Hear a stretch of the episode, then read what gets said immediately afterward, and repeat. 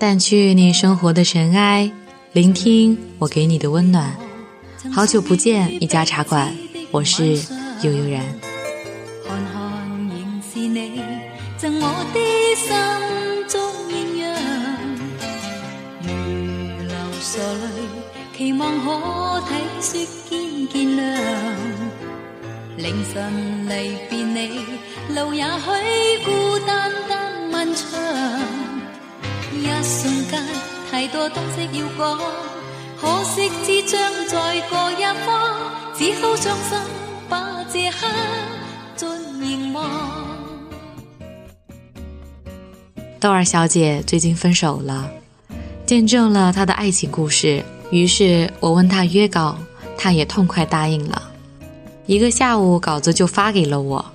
几天后，豆儿小姐要求改稿，说那不是事实。我安慰道：“没有关系，没有人会追究。”他言辞激动，告诉我，他不想对不起过去三年的分分秒秒。我默然。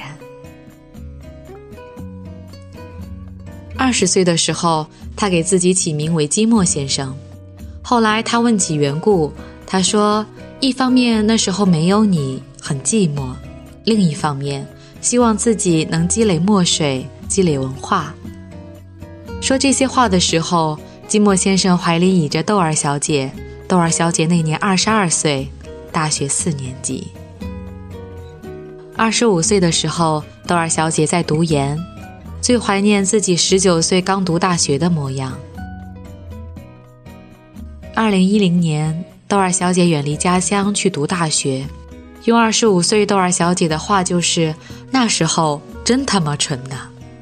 大一、大二的时候，豆儿小姐天天学英语，泡图书馆看微博里被转载的女人应该读的名著。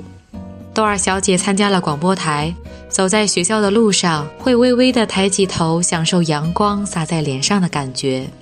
对于给自己安排的生活，豆儿小姐很满意。是啊，充满阳光的日子，纯粹的，甚至没有一丝阴暗，谁会不喜欢呢？除了豆儿小姐，金墨先生也很喜欢。金墨先生说，豆儿小姐最吸引他的就是她流畅的英语，这一点金墨先生又羡慕又是喜欢。而这一喜欢就是好几年。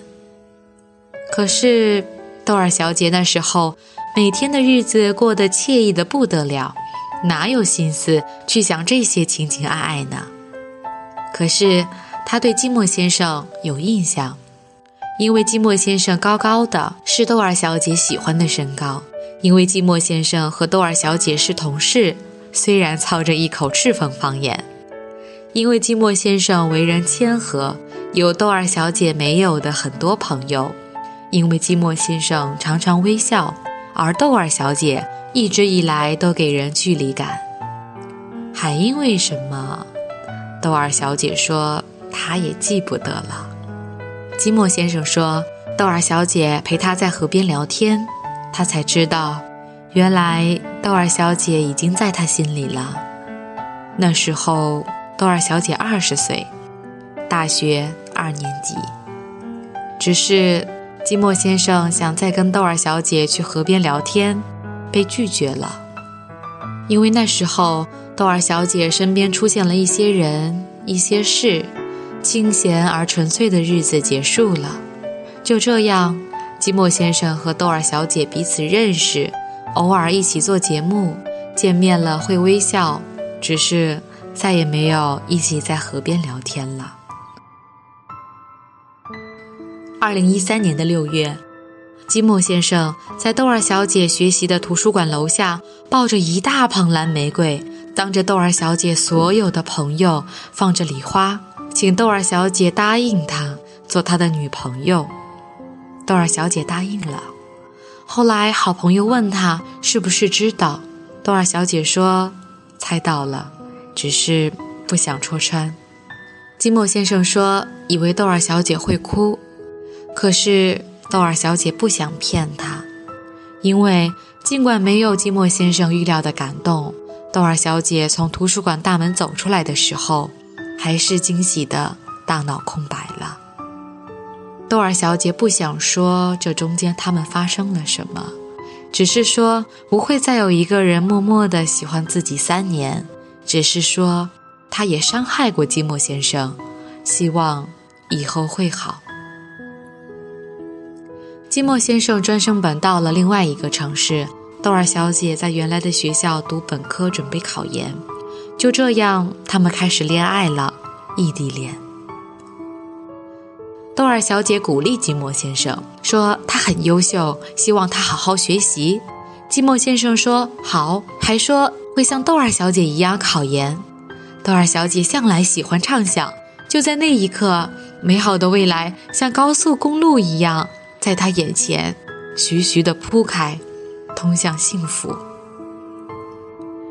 寂寞先生在离豆儿小姐四十余公里的地方上学，看着偌大的学校，豆儿小姐跟寂寞先生一样，对未来充满了期望。他们基本上半个月见一次面，寂寞先生也会偶尔出现在图书馆，给豆儿小姐惊喜，送给豆儿小姐一盒费列罗。来倒数考研的日子。后来，豆儿小姐说，考研那段日子是她这前二十余年中最充实、最安心的日子。尽管直到现在，她还没有调理好被那一年熬夜耗费的身体。豆儿小姐一直以来都秉持一个理念，她说：“人呐，要对自己狠一点，不要太心疼自己。”所以，随着寂寞先生新生活的开始，电视剧里狗血的剧情就在他们身上上演了。寂寞先生常常抱怨老师不好好讲课，开始不上课。寂寞先生想考研，可是连英语阅读都不敢做。寂寞先生身上带来的懒散、幼稚，雾霾似的拢在豆儿小姐眼前的幸福公路上。他们俩没有很多生活费，就去全市最便宜的电影院看电影。豆儿小姐也不再买乱七八糟的小东西。豆儿小姐喜欢吃寿司，寂寞先生不喜欢。慢慢的，豆儿小姐就不吃了。寂寞先生不喜欢说我爱你，说这种话不能说出来。豆儿小姐至今都不适应被人说我爱你。寂寞先生考研，豆儿小姐就每天熬夜给他写论文。只是后来，寂寞先生抱怨说，豆儿小姐对他没有什么帮助。豆儿小姐没有说话，只是默默的很伤心。寂寞先生习惯了豆儿小姐对他好，甚至习惯了他们吵架的时候，豆儿小姐会在当天主动跟他道歉。寂寞先生做事缺乏韧劲，屡屡放弃，这让生性悲观的豆儿小姐。不知所措。后来，豆儿小姐经常哭，只是豆儿小姐慢慢的跟寂寞先生一样，有点懒散，做事犹犹豫豫，越来越不喜欢自己了。可是豆儿小姐还在坚持，偶尔也会抱怨，只是寂寞先生每次都是说：“豆儿小姐，你别闹了。”再后来，寂寞先生毕业了，放弃了一个工作，为了更好的未来去了远方。豆儿小姐每天给寂寞先生写一条微博，她多希望寂寞先生给她回复，因为她把所有的心情、真实的想法都写在了微博里。可是，寂寞先生只是知道豆儿小姐在写，却没有像豆儿小姐一样，天天的看。豆儿小姐读研期间，无心地实现了自己的舞蹈文艺梦，快乐像阳光一般驱散了她心头的雾霾。只是，等雾散了，豆儿小姐才发现，她已经站在另一条路上了。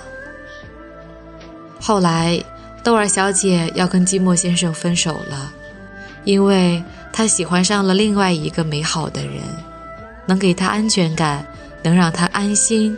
又活得痛快。寂寞先生骂过他，威胁过他，苦求过他。可是豆儿小姐说：“不可能了，希望都安好。”我问豆儿小姐能不能说出几个寂寞先生感动她的瞬间。豆儿小姐说，有一次他们逛超市，豆儿小姐看着刚出锅的牛肉馅饼很想吃，可是金墨先生怕烫着她，就自己用手撕下来一块，用嘴吹过了再喂给豆儿小姐。豆儿小姐说，就在那一刻，嫁给他都愿意。金墨先生呀，纯真善良。豆儿小姐一直都这么说。我问豆儿小姐：“你会不会觉得自己太冲动了？因为很多人都责怪他，不理解他。”豆儿小姐只是笑一笑，默默地说：“我不想再过漂浮不定的日子，不想没有希望，不想再不喜欢自己了。”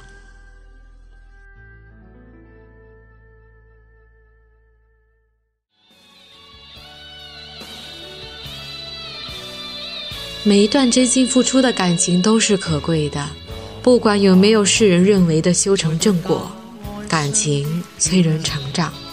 请珍惜你身边的人，因为这个世界上没有一个人有义务对你好。也请尊重离开你的人，毕竟以前的天荒地老也都是真心实意的，不是不言痛苦，就是不痛苦，只是。借用张爱玲半生缘里的一句话我们回不去了。祝福大家生活如意爱情甜蜜。我是悠悠然下期再见。来日纵使千千阕歌飘于远方我路上来日纵使千千晚星亮过今晚月亮都比不起这宵美。丽亦绝不可使我更欣赏因你今晚共我唱。